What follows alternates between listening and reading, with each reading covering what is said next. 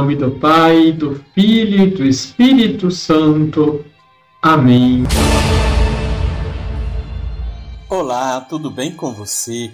O mistério de comunhão que faz da Igreja sinal do amor do Pai cresce e amadurece no nosso coração quando o amor que reconhecemos na cruz de Cristo e no qual nos imergimos nos faz amar do mesmo modo que são amados por Ele.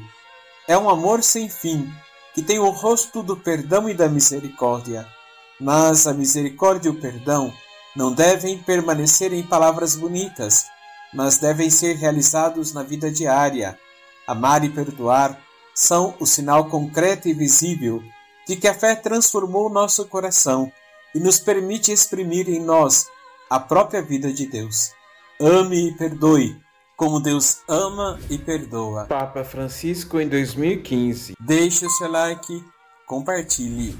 Liturgia, Liturgia diária. diária. O caminho do discípulo não pode ser diferente do mestre. Não tem como ser diferente. Na liturgia somos lembrados pelo Evangelho de Lucas, capítulo 9, versículos de 22 a 25 que o seguimento de Jesus exige renúncias. Jesus fala de sua morte aos discípulos.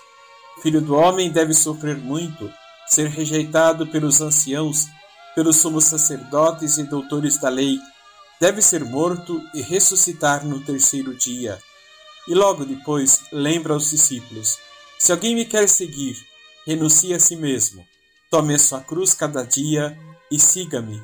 Pois quem quiser salvar a sua vida vai perdê-la, e quem perder a sua vida por causa de mim, esse a salvará. O Evangelho nos remete à vida interior, ao profundo de nossas decisões e escolhas e de como as fazemos. Não podemos nos esquecer que nos tornamos aquilo que escolhemos. Se somos discípulos de Jesus, não podemos temer a cruz do sofrimento por causa dele. Nesse retiro quaresmal, devemos refletir sobre como Jesus vivenciou a sua fidelidade ao Pai. A continuidade por parte do discípulo de Jesus exige rupturas, nem sempre fáceis de se fazer, porque interiormente buscamos a comodidade, segurança e conforto.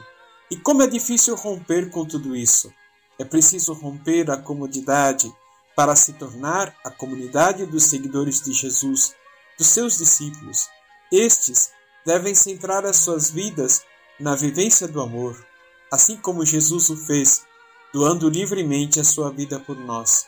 Assim, teremos serenidade para fazer renúncias em nome do amor a Deus e ao próximo. E, apesar da violência da cruz, saberemos transformar o nosso sofrimento por causa de Jesus em atos de amor. Vamos rezar? Senhor, nesta quaresma, tempo de mergulhar no meu interior, de revisão e de conversão, ensina-me a descer sempre mais até onde tu te encontras, o meu coração. Como descer até aí, pelo silêncio, encontrando tempo para rezar, pela leitura da tua palavra, que tanto me quer dizer, pelos sacramentos, especialmente a confissão e a Santa Missa. Também pela aceitação das contrariedades, o peso das circunstâncias e da monotonia da vida.